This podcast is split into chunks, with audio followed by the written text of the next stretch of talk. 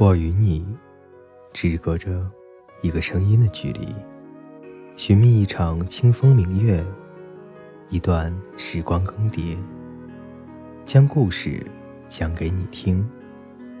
我是风夕，我在这里等你。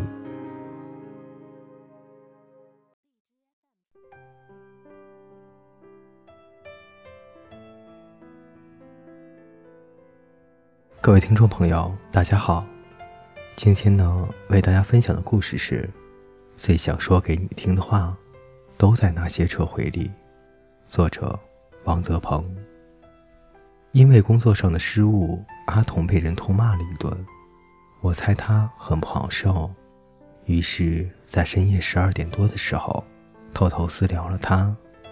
对方说话比较直，你别往心里去。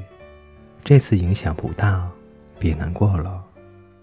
可能是在洗澡，他到次日一点多才回复我，内容却有些突然。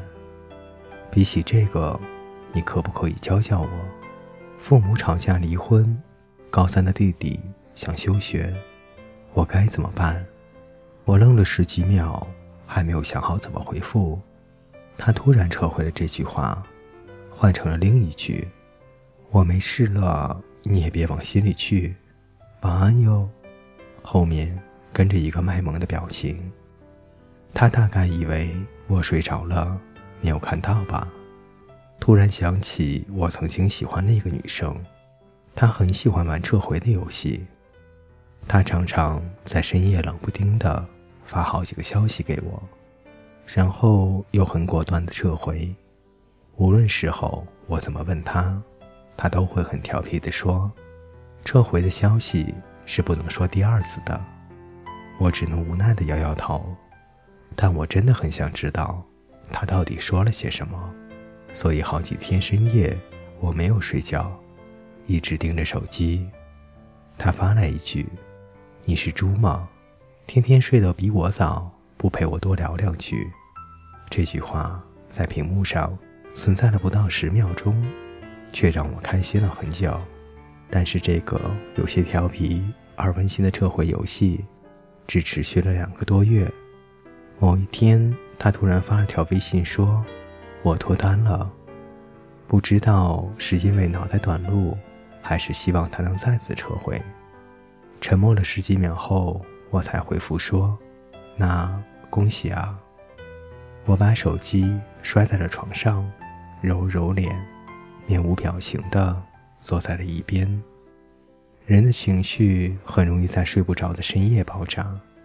那天深夜两点多的时候，我突然从床上蹦了起来，编写了好长好长的一段话发给他，诸如“我很难过，我很喜欢你，我不希望你和别人在一起”之类的，是很认真的傻话。发出去十多秒，我突然有些慌张。那十几秒变得很漫长，我不停的想，他睡了吗？他会怎么回复？我这样说，真的合适吗？不到一分钟，我按下了撤回。是啊，那些都是我很想很想说给他听的话。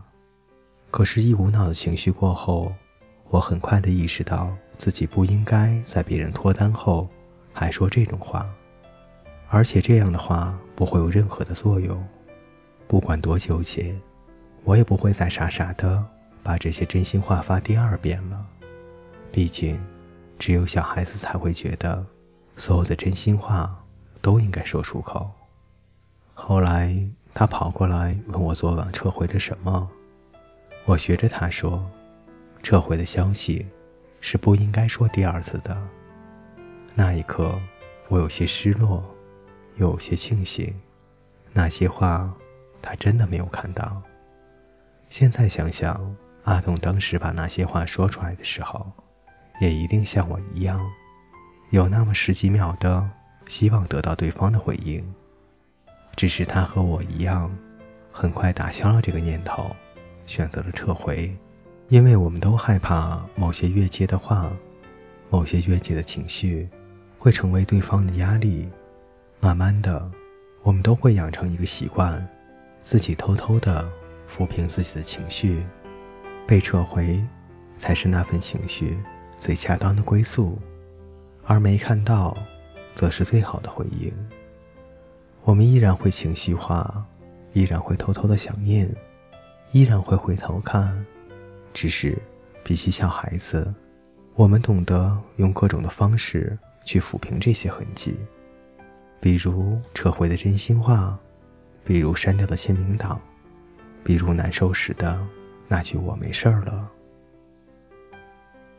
各位听众朋友，今天的故事就为大家分享到这里，我们下期再见。